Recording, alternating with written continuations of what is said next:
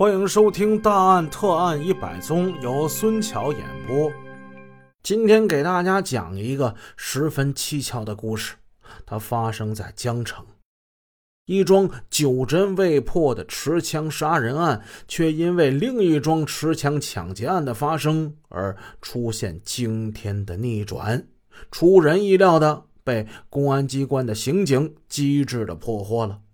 故事要从八年前说起，那是二零零五年三月十六日晚八点半左右，在春寒料峭的晚上，天黑了，街上没有什么行人，就听见啊啪的一声爆响，打破了阿县县城的宁静。这可不是鞭炮声啊，这分明是一声枪响。这枪声是从县城中心的一条街道上响起的。一声枪响过后，昏黄的路灯之下，一名男子缓缓倒下，而开枪的那名戴着黑色头套的男子则镇定自若、大步流星地往前走去，来到一个拐角便飞快地跑了起来，很快就消失在苍茫的夜幕之中了。有人看见了这一幕，立刻跑上前去扶起那个中枪的男子。受伤男子一条腿跪着，另一条腿慢慢的向前伸，他竭力的想站起来，但是也许是因为受伤太重，流血太多，这一使劲儿却让这名男子昏死过去。随后他便人事不省了。而他的太阳穴却不断的向外淌着鲜血，那叫一个吓人呐！施救的人赶紧招呼周边渐渐聚拢过来的人们，一边把伤者送往医院，一边是拨打幺幺零报警电话。接到报警电话的阿县刑侦支队的相关领导，带着警员驱车风驰电掣一般赶到了案发现场。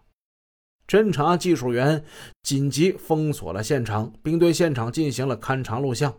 现场目击者向警方描述了那开枪行凶者的外貌特征：是一个男的，胖乎乎的，他穿着一个夹克衫，呃，个子不太高，也就一米六五吧，呃，最高不能超过一米六八，年纪大概是四十到五十之间吧。呃，另外可以看出来那个。就就是行凶那个人吧，他脚好像有点不太利索，走路吧，他他向外撇，呃，看不清脸，他他脑袋上戴着个黑色的，像个套子是什么呀？所以他他长什么样看不清楚。该路段并没有监控探头。警方侦查员到达现场之后，技术民警用摄像机拍了一段视频。这个视频是这样的：一辆黑色的轿车。这是受害者的座驾，轿车后侧有一滩鲜血，这是受害者倒地之后留下的。在这滩鲜血的不远处，还有凶手开枪之后留下的一枚弹壳。警方提取了这个重要的物证。根据目击者提供的凶手特征，警方立刻在全城进行了一个大搜捕，但是忙活了整整一夜。并没有发现凶案的嫌疑人，这凶手很狡猾呀，他还是漏网了。而那名受伤的男子虽被紧急的送往医院，但是伤势太重，不治身亡。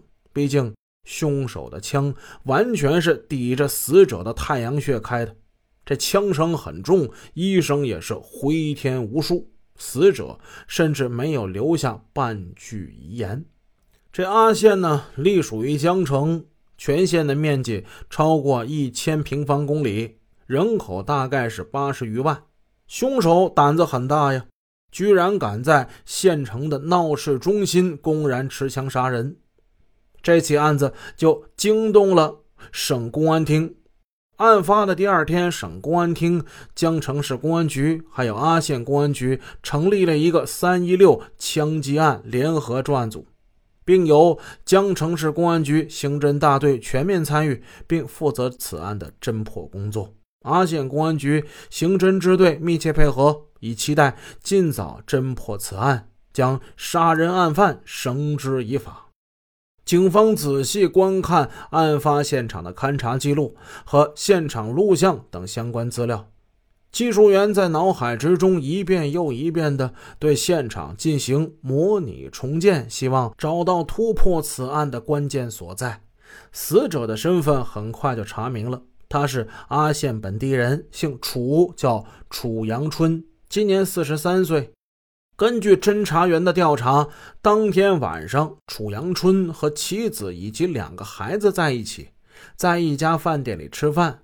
饭后准备回家，而他们的私家车其实就停在中山路古里乡饭店门前，离他们就餐的地方大概有个五十米远吧。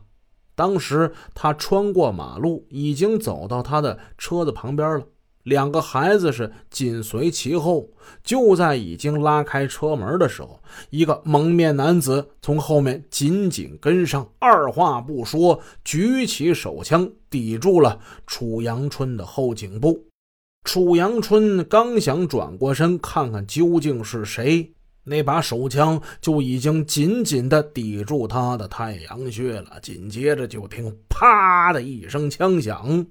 楚阳春倒地不起，从始至终，枪手没有跟楚阳春说过一句话，而且枪一响，立刻扭头走人。当时他的孩子、他的妻子，除了发出几声尖叫之外，几乎都已经吓傻了，好半天没有回过神来。根据现场勘查和分析，专案组初步判断。这应该是一起报复杀人案，而现场的那名杀人凶手很可能是受人雇佣的职业杀手，因为从他杀人的手法来看，沉着老练，一枪毙命，一言不发，毫不手软，直接是取人性命。那么究竟是谁与楚阳春不共戴天，非要置他于死地呢？换句话说。说楚阳春究竟是得罪了谁？对方的杀人动机究竟是什么？警方决定对楚阳春的社会关系进行一个排查。提起楚阳春，在阿县几乎是无人不知啊，警方更是早闻其名。楚阳春早年是靠承揽建筑工程起家的，后来自己搞房地产开发，大老板有钱。他出事的时候，已经是阿县当地身价不菲的地产商人了。根据警方的调查，楚阳春为人比较狡诈，心狠手辣，与他结怨颇深的江湖人士或者是黑道中人，有人曾经放言要不惜重金取他性命。坊间有传闻，听说楚阳春被枪击身亡，好多人是拍手称快呢。还有一些人，哼，放了鞭炮还庆祝呢。还有人说，一个姓柳的个体老板听说这事儿，高兴的要发疯。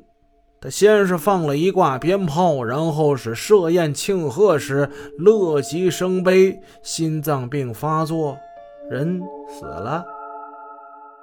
本集已播讲完毕，感谢您的收听，下集见。